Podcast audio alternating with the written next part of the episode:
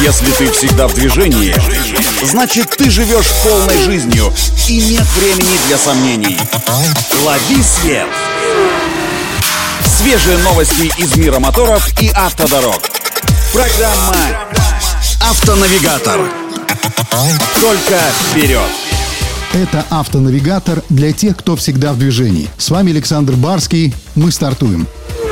На днях итальянская автокомпания Fiat представила в Европе коммерческие автомобили Fiat Doblo нового поколения. Получились сразу три обновленные версии – пассажирская, грузовая и комби. Так как Fiat разделил дизайн и технику с актуальными моделями Citroën Berlingo, Peugeot Partner и Opel Combo. Плотнее всего новый Doblo унифицирован Citroën Berlingo. Например, передний бампер и фары заимствованы именно у него. Оригинальными получились лишь мелкий декор, шильдики и облицовка передней части кузова. Третий ряд сидений предложат в качестве опции, а на втором ряду предусмотрены три раздельных кресла и индивидуальные регулировки с креплениями изофикс. Что касается техники, то в пассажирском варианте новый Добло полностью электрический. В движение его приводит 136-сильный электродвигатель, подпитываемый 50-ваттной тяговой батареей с запасом автономного кода до 280 км. Привычные двигатели внутреннего сгорания оставили только для коммерческого фургона. Но и при его покупке можно будет выбрать между электрической, бензиновой и дизельной версиями. Причем в бензиновой идет 110-сильный турбомотор на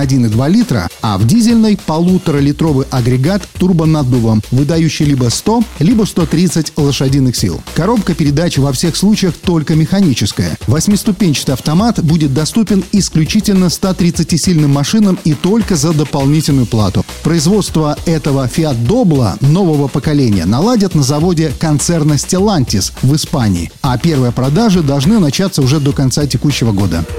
И еще небольшая новость. Стало известно, что автозавод КАМАЗ планирует запустить в производство первые автономные горные самосвалы. Компания КАМАЗ совместно с конструкторским бюро «Цифра» планирует продвигать беспилотные технологии в России, а также выйти на рынки стран СНГ и Китая, которые уже проявили интерес к горным беспилотникам. А несколько предприятий угольной отрасли уже выразили свою готовность стать площадкой для тестирования и эксплуатации большегрузных карьерных самосвалов. На этом мы делаем остановку. Удачи на дорогах и берегите себя.